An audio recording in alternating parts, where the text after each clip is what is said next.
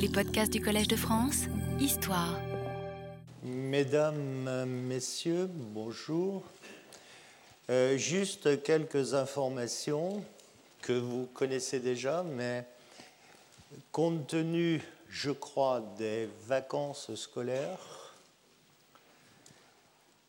il n'y aura pas cours, comme vous le voyez sur cette affiche, entre aujourd'hui et le 7 mai. Le prochain cours est le 7 mai. Une autre modification étant que, pour le moment, les cours commencent à 16 heures, alors que pour tous ceux qui vont venir maintenant, 7, 14, 21, 28 mai, 4 et 11 juin. Le cours commencera à 11h30 le matin et le séminaire se fera l'après-midi à partir de 14h30. Voilà la première information. La seconde information, le séminaire aujourd'hui,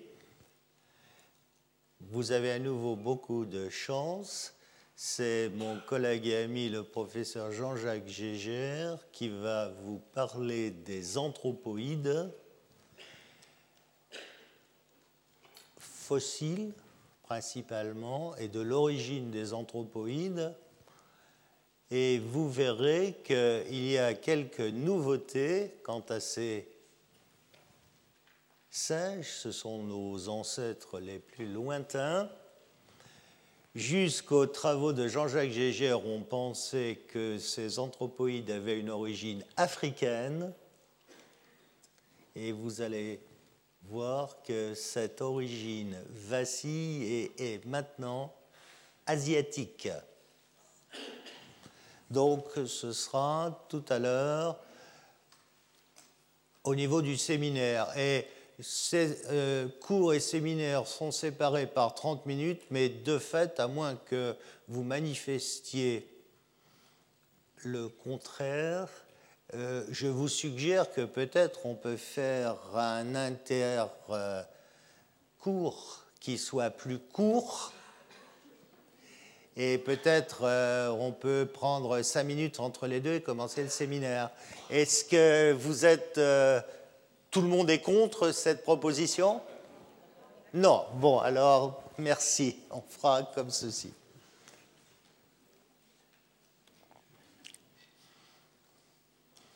Donc voilà pour les informations. On était en train de parler des primates actuels.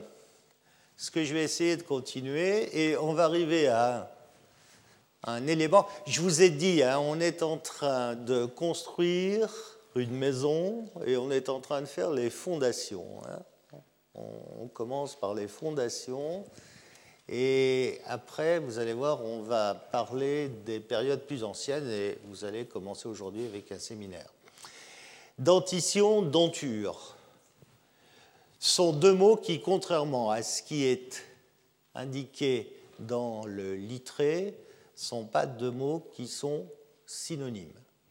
Pas pour les paléontologues. Et euh, quand vous allez voir votre chirurgien dentiste, demandez-lui, il soigne une pathologie de la denture et une pathologie de la dentition. Quand vous allez le voir et que vous êtes adulte, c'est généralement pour des problèmes de pathologie de la denture. Et quand vous allez le voir, mais avec vos parents, c'est-à-dire quand vous êtes beaucoup plus jeune, euh, sont généralement pour des problèmes de pathologie de la dentition, étant entendu que nous avons deux dentitions, une dentition de lait et une dentition définitive. le plan général des mammifères, des mammifères placentaires, nous sommes des mammifères placentaires, c'est une formule dentaire à 44 dents, avec, vous le voyez, trois incisives, une canine, quatre prémolaires et trois molaires. Cette formule-là si vous regardez, et vous le savez, notre denture, à nous, notre formule dentaire, à nous, les Homo sapiens, nous n'avons plus que 32 dents.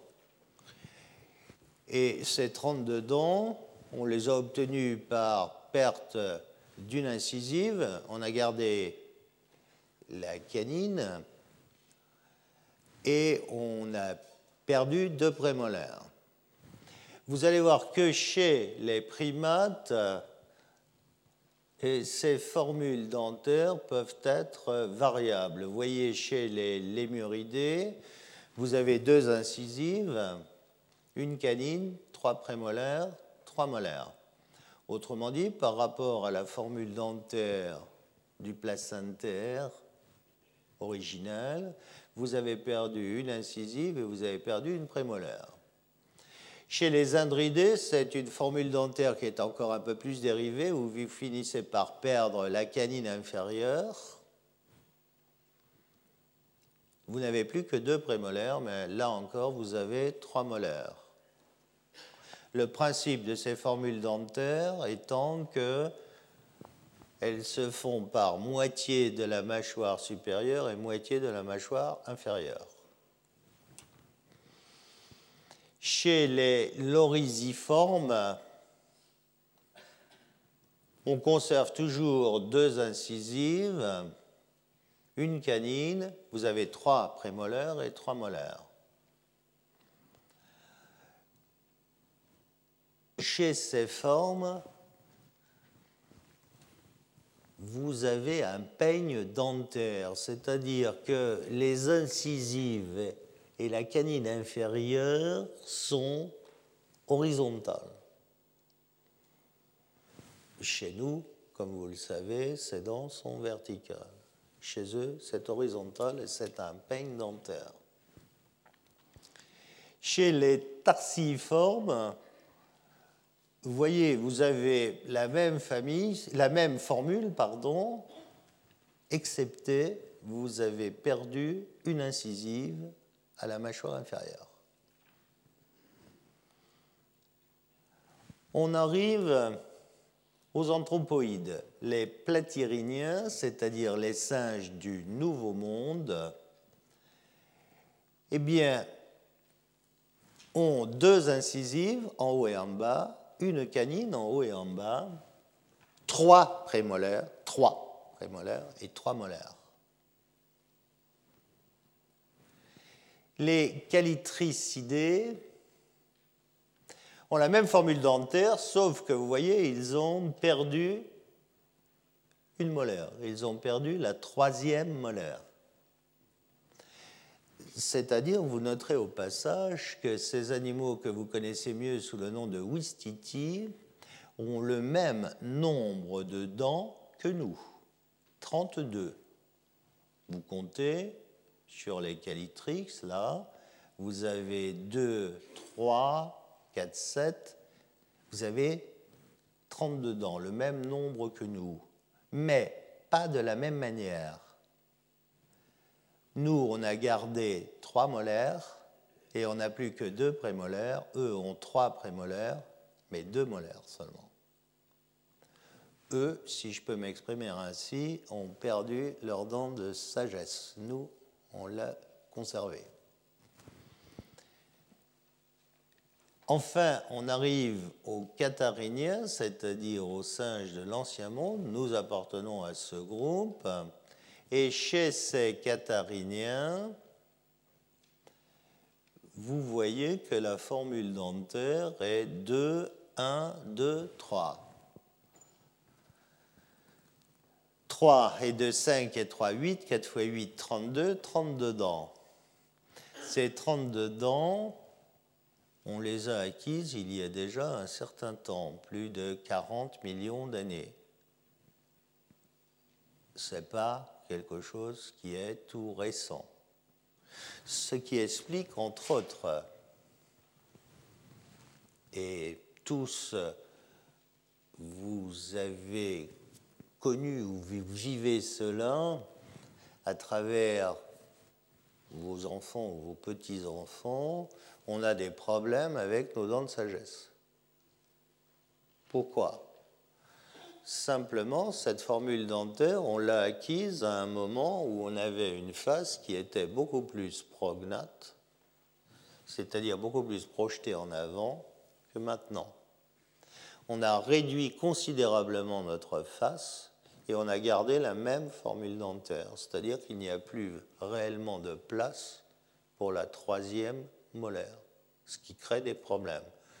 Ce qui fait que c'est assez fréquent maintenant. Vous voyez des enfants qui, le samedi matin ou le mercredi, euh, vont à l'hôpital pour se faire enlever les germes des dents de sagesse, hein, pour éviter ces problèmes. Donc, euh, même formule dentaire que nous. Tous les cathariniens ont la même formule dentaire. Cercopithécoïde, hominoïde. On a tous la même formule dentaire, sauf que et on va le voir après, les uns ont des molaires qui sont l'ophodonte. L'ophodonte, c'est-à-dire que les cuspides des dents sont réunies entre elles par des lames et vous avez sur une dent inférieure, par exemple, deux lofts, deux lames. Si vous regardez notre denture à nous, eh bien, nos dents ont des cuspides qui sont plutôt bunodontes et elles ne sont pas réunies entre elles par des lames. Elles sont plus franchement bunodontes. C'est une différence fondamentale entre d'un côté les cercopithécoïdes et l'autre côté les hominoïdes. C'est important parce que sur le plan paléontologique, naturellement, les dents représentent le matériel qui se conserve le mieux, qui est le matériel le plus dur. Et donc, c'est à partir des dents qu'on peut déterminer un certain nombre de taxons. Ces dents, vous en avez un exemple là, vous voyez, sur cette image, vous avez un certain nombre de familles dont vous voyez les dents. Euh, vous avez ici, euh, chez les, ce qui est marqué hominidé ici n'est pas l'hominidé dont je parle moi, c'est un gorille qui est là. Et là, vous avez un gibbon. Et je vous ai mis ici justement pour vous montrer cette tendance lophodonte, voyez, c'est des cercopithèques et vous avez là ces cuspides qui tendent à se réunir deux par deux, que ce soit sur les molaires supérieurs ou sur les molaires inférieures. Voilà ces dents à tendance lophodonte chez les cercopithécoïdes. Chez les hominoïdes, au contraire, voyez ces cuspides qui restent isolées les unes des autres et plutôt arrondies, plutôt bunodontes. Avec un schéma qui est dit Y5. Alors, vous avez sur cette image une molaire supérieure ici qui, au départ, c'est la forme ancestrale, a trois cuspides. Et puis, à la molaire inférieure, vous avez trois cuspides à l'avant et à l'arrière, vous avez trois cuspides aussi. L'avant de la dent inférieure, trois cuspides, ça fait un trigone. Alors, on dit trigone pour la dent qui est en haut et trigo nide pour la dent qui est en bas. Tout ce qui est en haut, ce sont des cônes, tout ce qui est en bas, ce sont des conides. Et puis, au cours de l'évolution, sur la dent du haut, vous voyez apparaître, ici vous voyez un talon, et sur la dent du bas, vous voyez disparaître la cuspide la plus antérieure, de telle sorte que d'une dent à six cuspides, en bas, vous passez à une dent à cinq cuspides. C'est ce schéma qui est le schéma Y plus 5 que vous avez ici. Alors d'un côté, vous avez ici les grands singes et l'homme, et de l'autre côté, vous avez les tendances lophodontes dont je vous ai parlé, vous voyez, avec ces cuspides qui sont réunies entre elles par des lames qu'on appelle des lofs. Même chose dans la terminologie. Quand vous êtes sur les dents supérieures, on parle de lof. Quand vous êtes sur les dents inférieures, vous parlez de lophide. Hein, tout ce qui est en bas a le suffixe ide. Alors maintenant, un caractère qui est extrêmement important. Quand vous regardez, vous avez sur cette image l'occlusion entre la mâchoire supérieure et la mâchoire inférieure. Ici, vous avez un mammifère primitif où vous retrouvez les trois incisives en jaune, la canine, les quatre prémolaires en rouge et les trois molaires qui suivent. Bien. Ici, vous avez un prosimien, les muriformes sens large, avec le peigne dentaire dont je vous ai parlé il y a quelques minutes, c'est-à-dire 16 incisives et 7 canines qui sont à l'horizontale, que vous retrouvez là sur cette image, canine et les trois incisives. Puis vous passez aux singes du Nouveau Monde, vous n'avez plus que deux incisives, vous avez la canine, mais vous avez trois prémolaires. Vous voyez que ces canines, pour ces singes du Nouveau Monde, elles sont à couronne très haute, elles sont coniques et elles ressemblent tout à fait aux canines que vous connaissez chez votre chat ou votre chien favori. Maintenant, on va chez les singes de l'Ancien Monde, c'est-à-dire dans le groupe auquel nous appartenons. Alors, première chose, vous n'avez plus que deux prémolaires. Bien. Deux prémolaires en haut et en bas.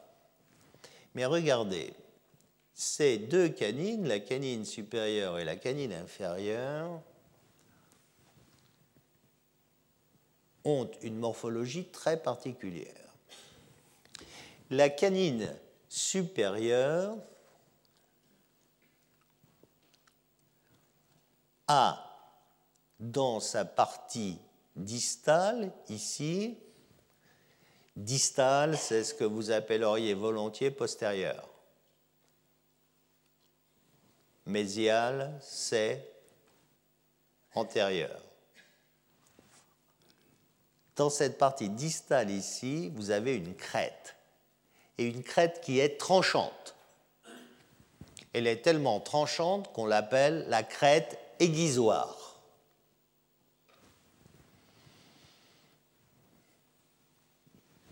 Qui dit crête aiguisoire dit crête qui doit s'aiguiser quelque part. Eh bien, cette crête, elle s'aiguise sur la prémolaire inférieure. Les deux sont rayés. Et elle va frotter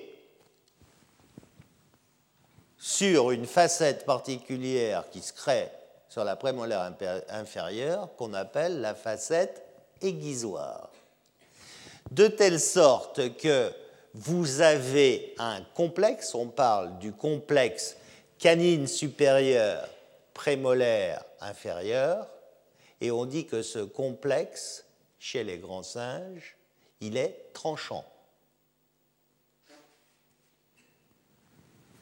Complexe CP3. En effet, excusez-moi pour ces choses épouvantables, mais note en termes évolutifs notre première prémolaire est en réalité la P3, puisque à l'origine, regardez le schéma du haut, nous avions quatre prémolaires, on en a perdu deux, la P1 et la P2, et donc la première qui nous reste est la P3. D'où le nom de ce complexe, on dit complexe C supérieur, P3 inférieur, mais la P3 est la première de nos prémolaires, aiguisoire. Que se passe-t-il? Alors là, on est chez les grands singes. Vous trouvez ça chez le chimpanzé, vous trouvez ça chez le gorille. Que se passe-t-il chez les hominidés? Eh bien, chez les hominidés, comme vous le voyez ici, la situation est complètement différente. Alors que chez les grands singes, vous savez, ces deux canines qui sont en croc et qui empêchent toute possibilité de mouvements latéraux de la mâchoire inférieure. Leur mâchoire inférieure est bloquée de la même manière qu'elle l'est chez votre chat ou votre chien. Ce qui n'est pas du tout le cas chez nous, du tout. On peut tout à fait avoir des mouvements latéraux avec notre mâchoire inférieure. Tout à fait, c'est tout à fait possible. Pourquoi? Parce que vous voyez, on a des canines qui sont plus du tout coniques, leur couronne n'est plus du tout conique, leur couronne est complètement asymétrique et surtout cette couronne, elle ne dépasse pas la hauteur de la couronne des incisives. Et si vous regardez votre canine, finalement, elle n'a pas du tout la forme de la canine, d'une canine conique, comme vous voyez chez le chat ou chez le chien, ou comme vous pourriez voir chez un chimpanzé ou un gorille. C'est là une différence fondamentale. Parallèlement, avec un schéma de ce type,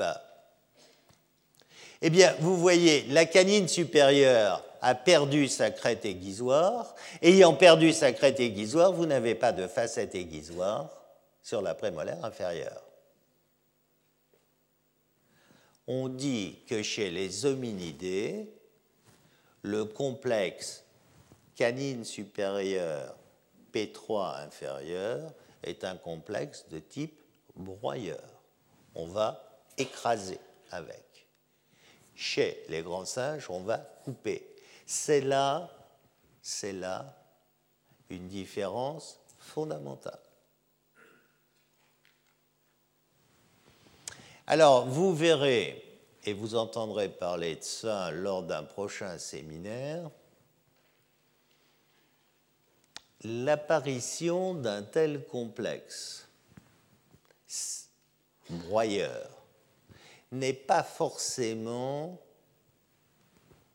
un caractère qui n'existe que chez les hominidés. C'est sûrement un caractère qui est apparu plusieurs fois. Quoi qu'il en soit, tous, les humains et les préhumains connus à l'heure actuelle, actuelle et fossiles, ont tous, peu ou prou, des canines asymétriques, réduites, sans crête aiguisoire pour la canine supérieure, sans facette aiguisoire pour la prémolaire inférieure. Et à ce moment-là, les canines, au lieu de s'user par leur partie postérieure, distale, s'usent par la pointe. Elles entrent en occlusion, en opposition. Ça, c'est un caractère tout à fait fondamental. Et par exemple, si vous prenez les tout premiers hominidés connus, c'est-à-dire les formes dont on parlera ultérieurement, qui sont connues maintenant entre moins 6 et moins 7 millions d'années, eh bien déjà à moins 6, moins 7 millions d'années, ce caractère broyeur du complexe CP3 est acquis. Et c'est un caractère dominidé, c'est un caractère dérivé dominidé. Les chimpanzés actuels ont gardé, eux, le caractère primitif, le caractère tranchant. Nous, on l'a perdu.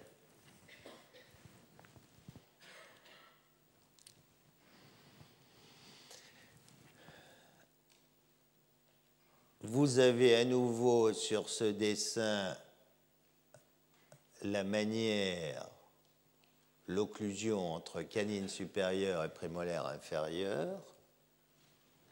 Et vous avez ici les canines que vous avez là. Celle-ci, c'est la canine supérieure de Toumaï, cet hominidé tchadien qui a 7 millions d'années. Et vous voyez que la canine supérieure, elle s'use en apical et en distal, mais il n'y a pas de crête. Hein. Et vous voyez que la canine inférieure, elle s'use aussi en apical et elle a une usure distale que vous voyez ici. Dans un cas comme dans l'autre, vous voyez que ces canines ne sont plus du tout coniques, du tout, et qu'elles ont des couronnes qui sont assez basses. Parallèlement à cela, chez les grands singes, vous avez une première prémolaire inférieure, c'est-à-dire la P3, qui est monocuspide et plutôt, de type caniniforme. Alors que chez les hominidés, si vous prenez par exemple l'australopithèque, eh bien, vous avez une première prémolaire inférieure qui présente au moins une seconde cuspide, c'est-à-dire que vous avez une molarisation de la prémolaire inférieure on passe vers un système dentaire qui devient plus broyeur. Ces détails pour vous montrer qu'à partir des dents,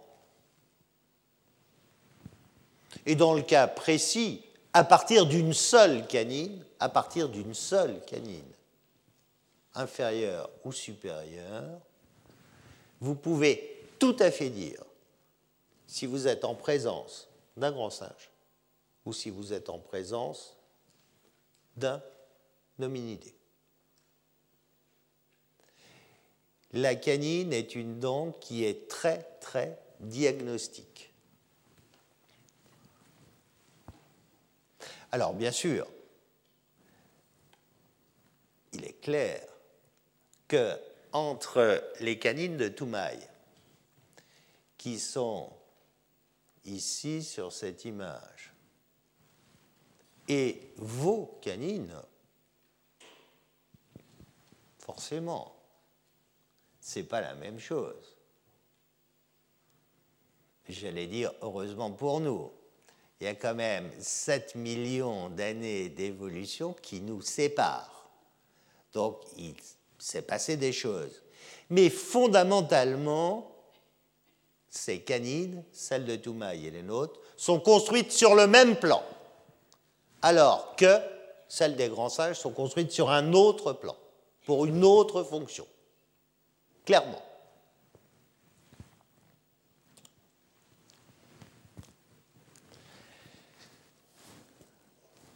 Si on parle des dents, forcément, il faut parler de régime alimentaire.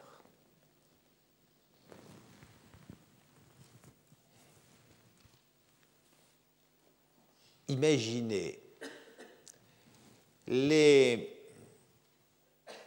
lointains ancêtres dont mon collègue va vous parler tout à l'heure, si je ne me trompe pas, vivaient dans la forêt dense, c'est-à-dire dans un milieu qui n'est pas marqué par la saisonnalité. Vous n'avez pas pour la nourriture une bonne et une mauvaise saison. Vous habitez dans la forêt dense, vous mangez des fruits, vous mangez des feuilles tendres et vous êtes en bonne saison tout le temps. Les chimpanzés gorilles ont gardé cet habitat.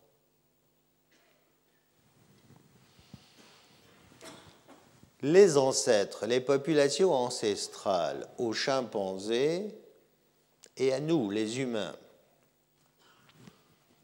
vivaient sûrement en forêt dense. Dans cette forêt dense, elles mangeaient des fruits mûrs, des feuilles, et de temps en temps, probablement, hein, les chimpanzés ne dédaignent pas ça. De temps en temps, s'ils peuvent attraper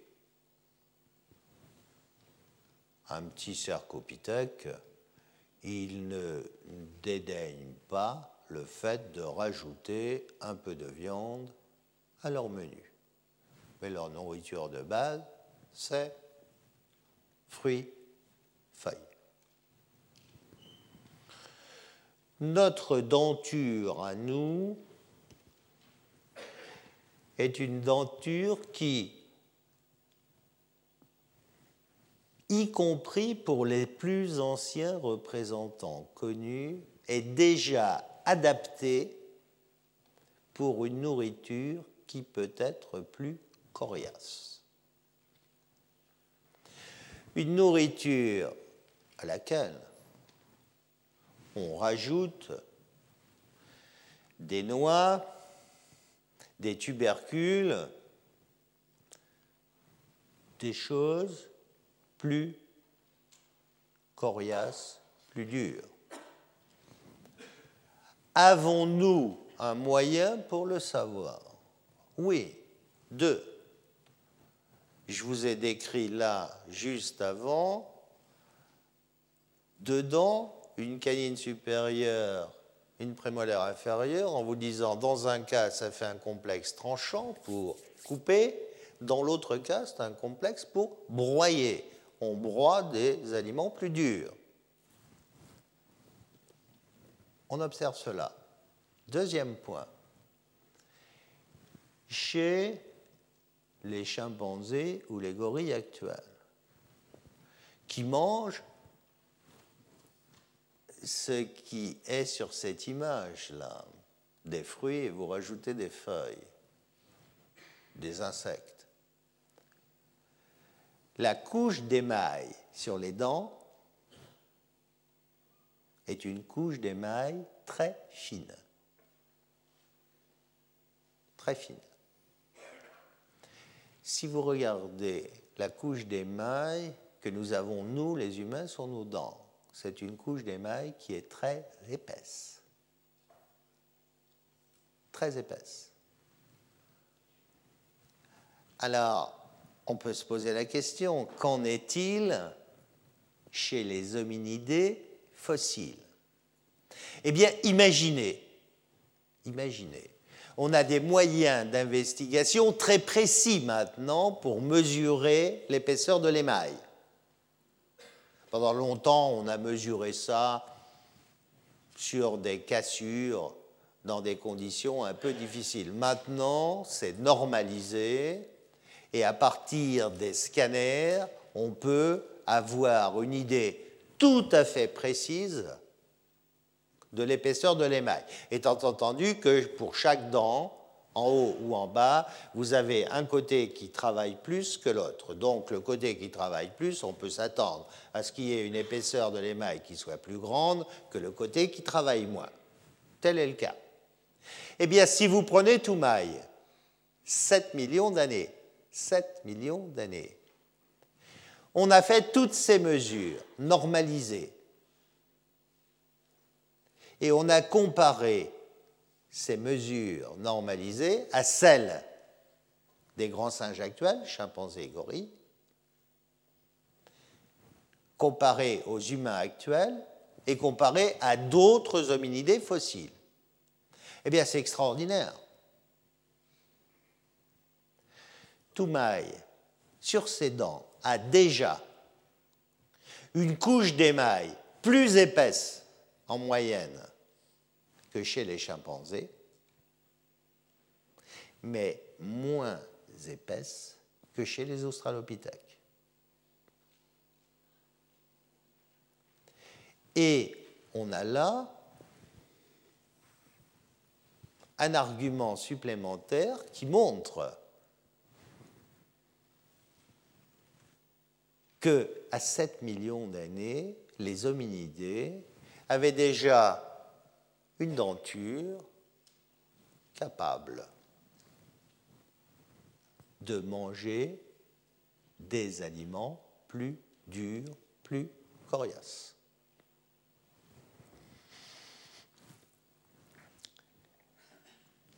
Bien évidemment, dans notre histoire,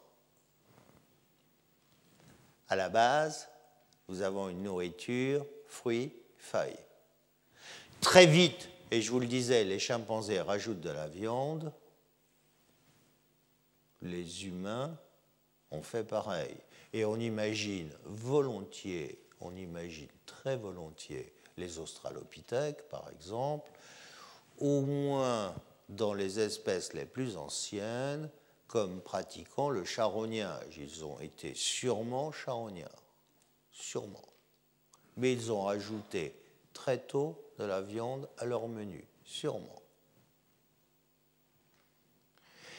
Et il est clair aussi qu'au cours de l'évolution, il a fallu manger des aliments de plus en plus énergétiques. Et donc la viande fait partie du menu assez tôt. Alors, certes, on avait déjà de la viande à notre menu quand on était simplement cueilleur.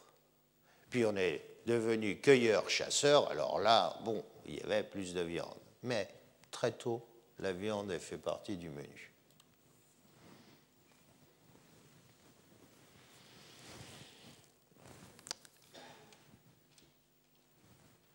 Comment peut-on caractériser les humains Vous avez sur l'image 1, là, vous avez un humain qui est là, un gorille, un chimpanzé. Bon, vous voyez les différences, hein, ça se passe de commentaires. Hein. Euh, ici, vous avez des mâchoires, des arcades dentaires supérieures. Vous avez ici à gauche un gorille. Ici à droite un humain actuel. Et au centre, une arcade dentaire supérieure d'Australopithèque. Euh, il est clair, regardez l'arcade dentaire du grand singe. Elle est dite en U. Elle a la forme d'un U.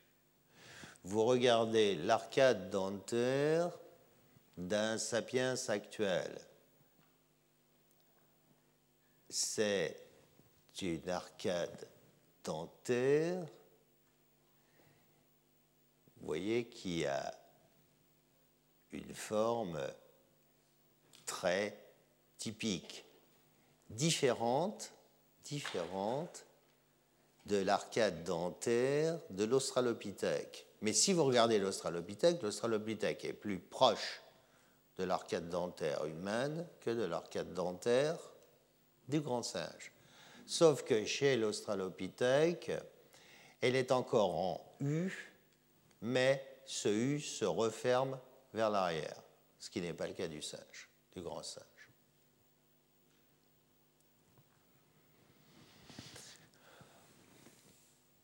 Le cerveau.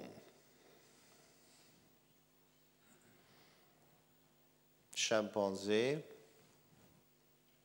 sapiens. Développement en quantité, et j'allais dire en qualité en termes de connexion. Ceci étant, si globalement, au cours de notre évolution, vous avez une augmentation de la capacité cérébrale, il faut quand même toujours se souvenir que c'est là un élément éminemment variable.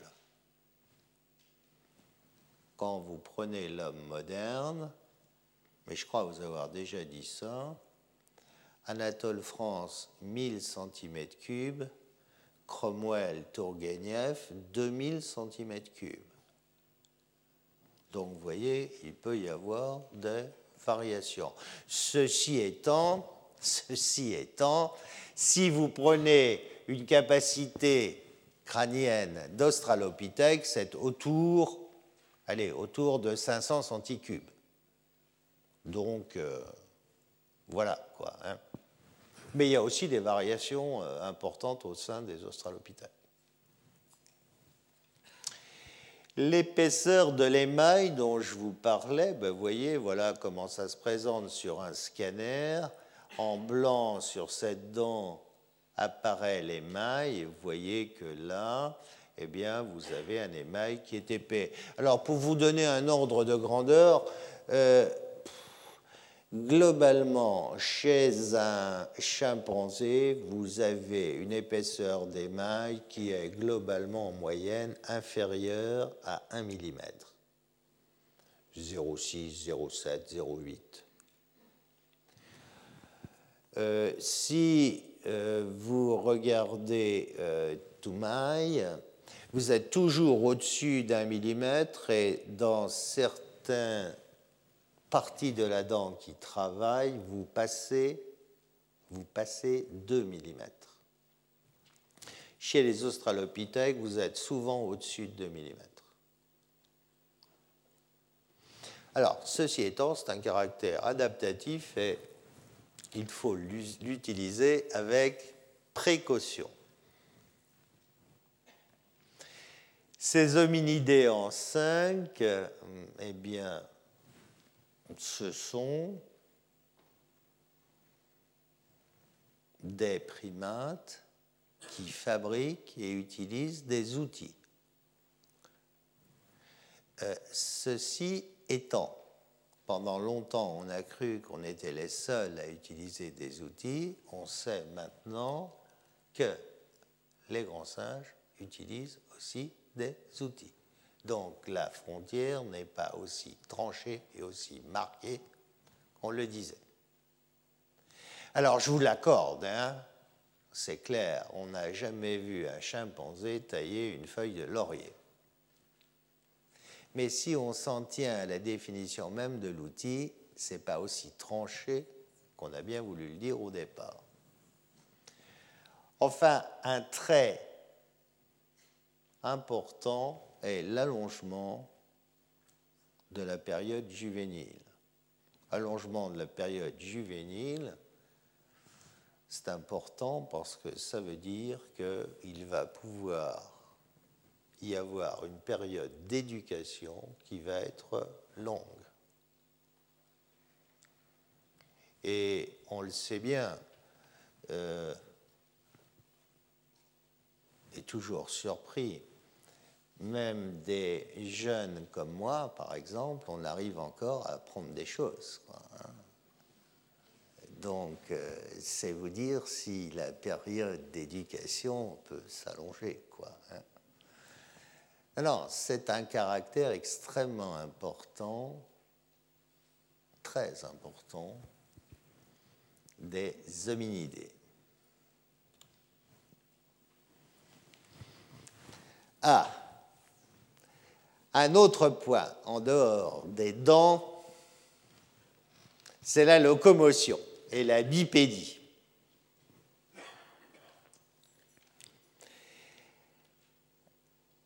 Alors, on peut se poser des tas de questions. Est-ce que tous les hominidés sont bipèdes? Vous voyez, des questions simples. Est-ce que tous les hominidés sont bipèdes? Je connais votre réponse. C'est oui je vous pose une autre question. Est-ce que l'on connaît tous les hominidés? Voilà, votre réponse est non.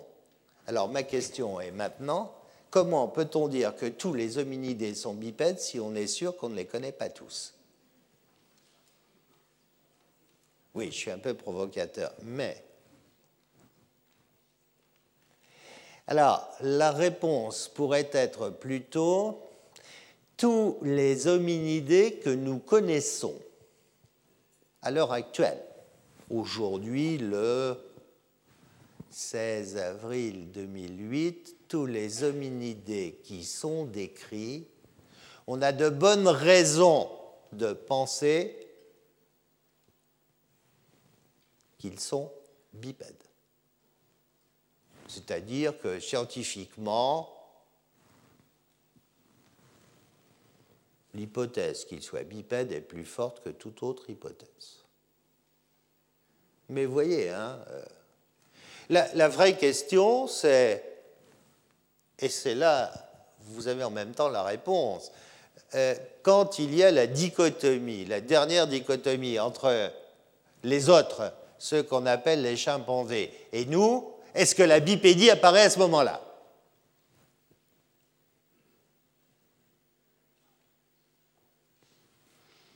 Vous avez implicitement beaucoup de mes collègues, beaucoup de gens qui répondent oui. Sûrement ont-ils raison, mais pour le moment, pour le moment, on n'en a pas la preuve. On n'en a pas la preuve. Alors, je crois qu'il vaut mieux être plus modeste et plus près de la réalité en disant, bah, tous les hominidés qu'on connaît, ils sont bipèdes. Alors, ceci étant, que la bipédie soit apparue au moment de la dichotomie, c'est vraisemblable, c'est une hypothèse qui est vraisemblable, mais pour le moment, ça reste une hypothèse. On n'a rien qui permet de le démontrer pour le moment.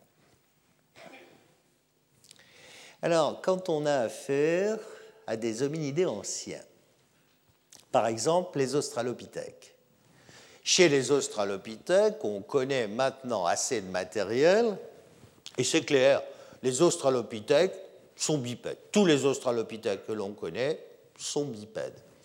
Ceci étant, vous avez sur ce schéma la, la jeune fille qui est là, c'est Lucie, euh, au passage, je vous fais remarquer que ce qui est en rouge sur ce dessin, c'est ce qu'on connaît. Ce qui est en blanc, c'est ce qu'on ne connaît pas.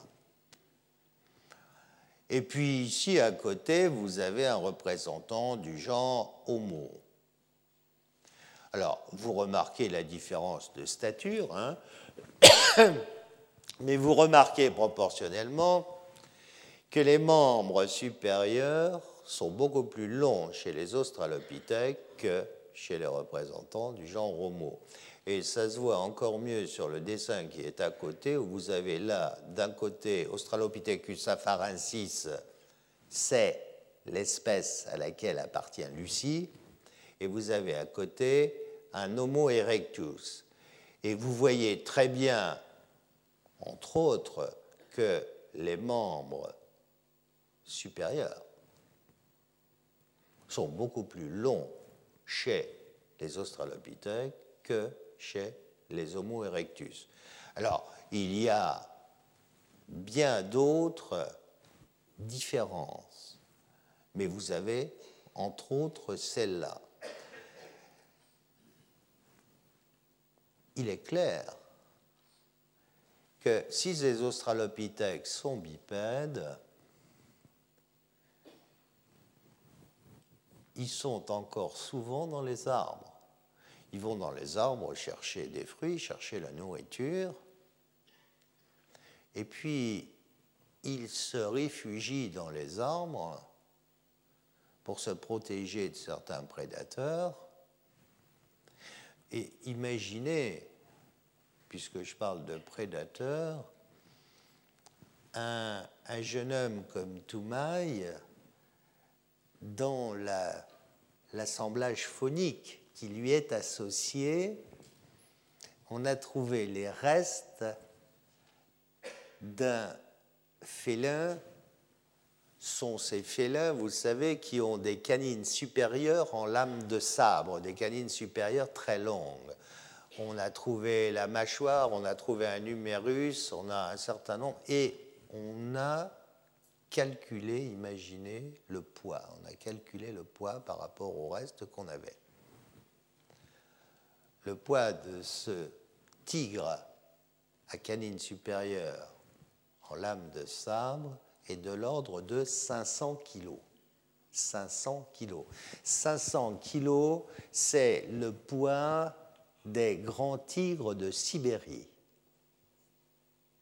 Vous imaginez quand vous vivez dans un coin où vous avez une partie arborée et puis plus loin une partie de prairie, et que vous avez des voisins comme cela, et que vous ne disposez que de vos deux petits bras pour vous défendre, que peut-être il n'est pas complètement inutile de pouvoir grimper assez vite aux arbres dans certains cas. Et ces premiers hominidés ont été peu ou prou confrontés à de telles situations. Et donc il reste pour, pendant un certain temps, pour un bon nombre d'entre eux, ils gardent la capacité de grimper dans les arbres. Ceci étant, grimper dans les arbres, dans la population ancestrale, ça voulait dire que non seulement le pouce à la main est opposable aux autres doigts, mais ça voulait dire aussi que le gros orteil était opposable. Pour grimper dans les arbres, avoir un gros orteil opposable, c'est bien pratique. Probablement, probablement que à la dichotomie, si on devient bipède à la dichotomie, on perd aussi sûrement cette possibilité du gros orteil opposable aux autres doigts. Il y a adduction du gros orteil qui n'est plus opposable. Je dis probablement. Alors, à l'heure actuelle, il y a des discussions. Il y a des discussions entre spécialistes sur un fossile dont vous avez sûrement entendu parler. C'est un fossile d'Afrique du Sud mon collègue et ami Philippe Tobias a appelé Little Foot, petit pied. Petit pied, on est en train de dégager à Sterkfontein, ils sont en train de dégager en Afrique du Sud un squelette absolument complet. Lucie fera figure de squelette très incomplet à côté. Hein.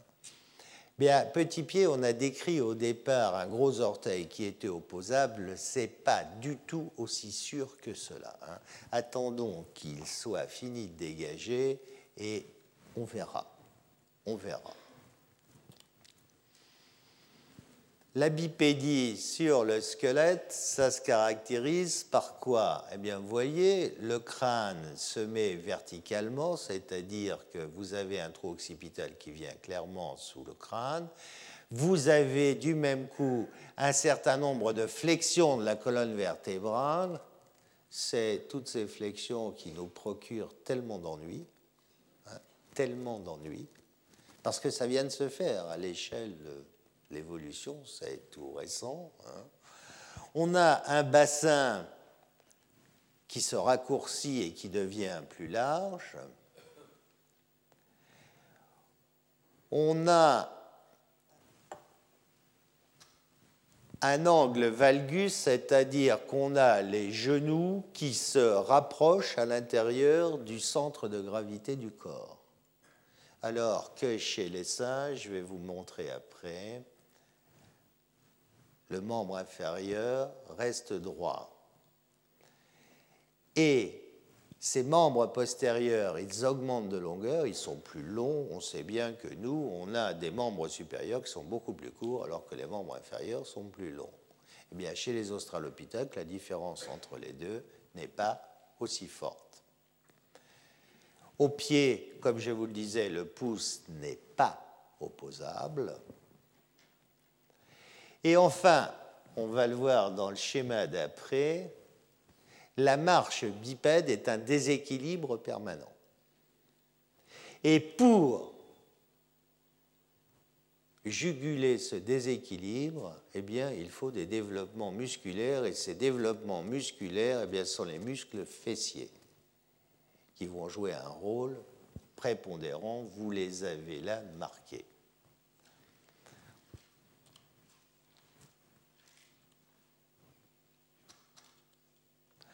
Voilà le bassin. Vous voyez que vous avez ici un bassin de chimpanzé qui est un bassin haut et plat, alors que chez le genre Homo, vous avez un bassin qui est raccourci mais qui est en cuvette et dont le rôle aussi est un rôle de soutien des viscères. Vous avez à côté le bassin de Lucie, ici, qui certes n'est pas un bassin d'homo, mais c'est clair, c'est déjà raccourci et en cuvette. L'angle valgus dont je vous parlais, vous voyez, c'est le fémur qui a un grand axe qui est oblique vers l'axe sagittal du squelette, c'est-à-dire que les deux genoux tendent à se rapprocher dans l'axe sagittal pour venir rejoindre, se mettre au niveau du centre de gravité. Compte tenu des forces qui s'exercent, et ça c'est extrêmement important pour les paléontologues. Quand vous êtes bipède, eh bien, sur le col du fémur, la corticale supérieure, vous voyez, est très fine pour des raisons de force qui s'exercent, alors que la corticale inférieure est très épaisse. Vous voyez la différence, très fin, très épais. Quand vous êtes quadrupède, un singe, eh bien, au niveau du col du fémur, vous voyez que vous avez une épaisseur qui est identique en haut et en bas. C'est épais en haut et en bas, de la même manière.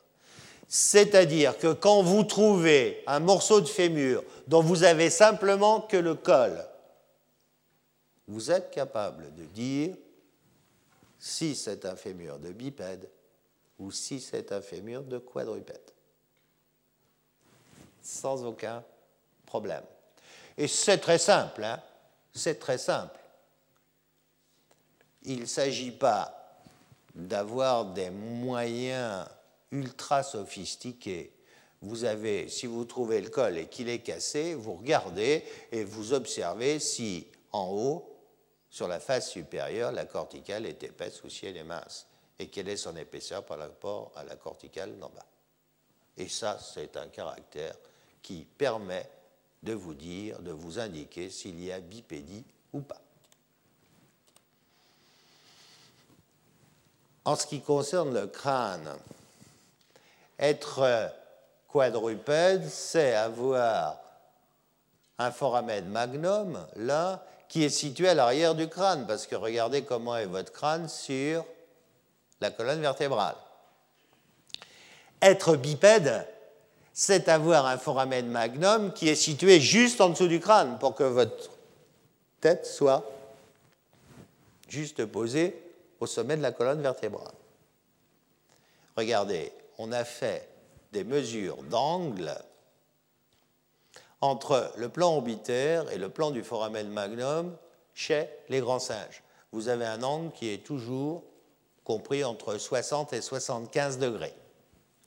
On a fait la même chose à côté chez l'homme actuel.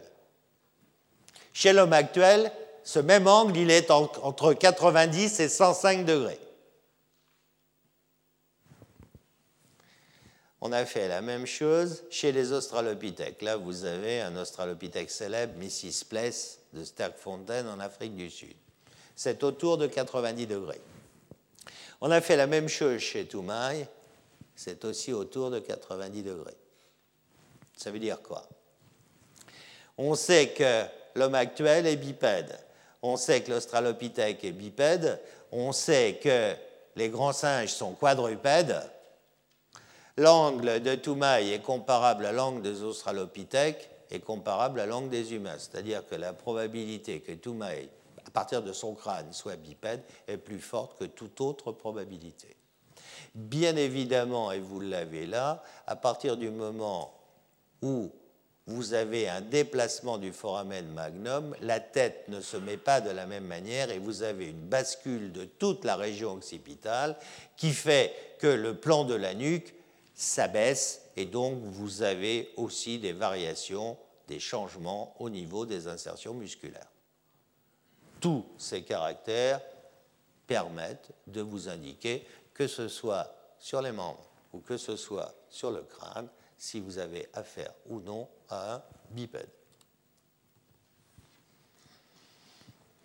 Alors maintenant, pour aller très vite, voilà un petit schéma. Vous avez le bassin, vous avez les deux membres, et vous avez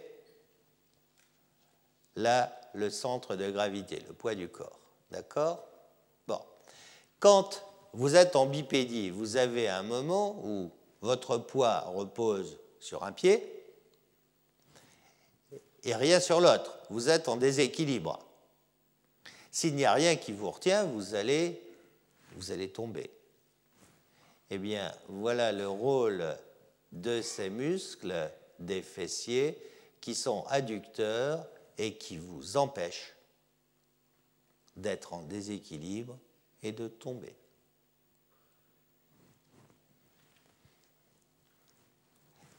Ceci, vous avez d'un côté l'angle valgus avec les tibias, avec vos deux genoux qui se rapprochent de l'axe sagittal du, corps.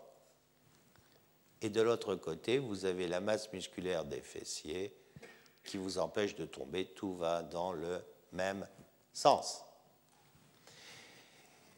Voilà, on voit bien ici ce valgus avec ses deux fémurs inclinés et vous avez là, vous voyez, les gluteus petits et moyens qui sont adducteurs que vous voyez là. Celui-ci est le grand fessier, le moyen et le petit, qui sont les muscles qui empêchent ce déséquilibre. La marche bipède est un déséquilibre permanent. Vous revoyez les bassins que vous avez déjà vus tout à l'heure, et là, vous avez bien sur cette image la différence entre cet angle valgus chez un humain actuel, vous voyez, chez un australopithèque, en l'occurrence un apharensis, alors que chez un grand singe, vous voyez, c'est absolument vertical.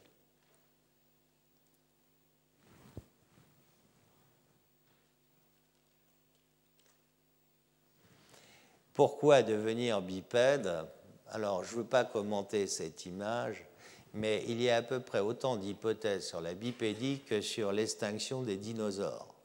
Tout le monde a son idée euh, là-dessus. Euh, ce que l'on peut, ce que je voudrais vous faire remarquer, c'est que si vous prenez un grand singe comme Laurent Houtan actuel, eh bien, Laurent Houtan, qui a une bonne partie de sa vie dans les arbres, eh bien, il pratique la bipédie dans les arbres pour atteindre certaines branches qui sont trop flexibles autrement, qu'il ne peut pas atteindre. Donc, il pratique une bipédie arboricole. C'est quelque chose qu'il faudra retenir. Il n'est pas impossible que cette bipédie arboricole ce soit quelque chose qui soit pratiqué euh, un certain nombre de fois dans l'histoire des primates et peut-être bien dans notre histoire à nous.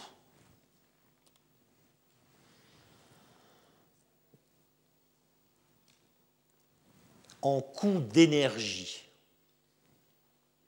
est-ce que c'est plus rentable d'être bipède ou est-ce que c'est plus rentable d'être quadrupède? Eh bien, si vous passez moins de 20% de votre temps. 20% c'est là. à la flèche. Si vous passez moins, de 20% de votre temps dans les arbres, c'est plus rentable d'être bipède en termes, en coût d'énergie, que d'être quadrupède. C'est un fait, ça, peut ça se calcule.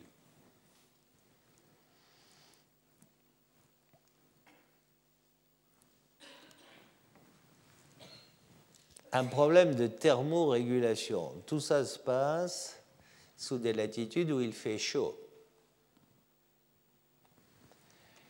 Si vous êtes bipède, vous réduisez la surface corporelle qui est exposée au soleil. Et